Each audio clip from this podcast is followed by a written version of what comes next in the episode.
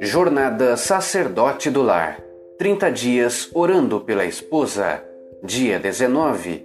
Cantares, capítulo 4, versículo 7. Tu és toda formosa, querida minha, e em ti não há defeito. A crítica deixa cicatrizes, mas animar aos outros nos traz cura. Lembre-se disso ao focar o dia de hoje.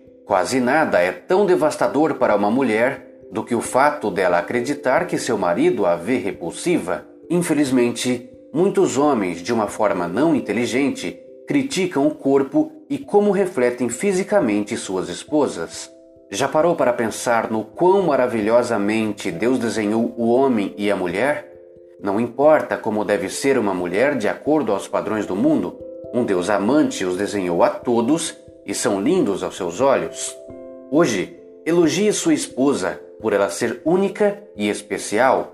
Ao olhar para o corpo da sua esposa, desde a ponta dos pés até a sua cabeça, com poucos ou muitos cabelos, agradeça a Deus pelo fato de que sua esposa foi maravilhosamente criada. Logo, admire-a verbalmente.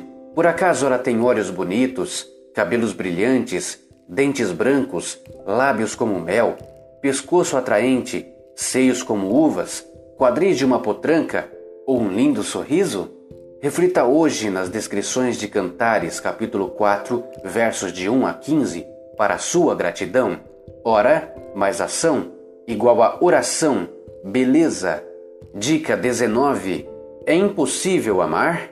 É impossível amar quem você não conhece. O conhecimento faz desenvolver a admiração, e a admiração dá origem ao amor.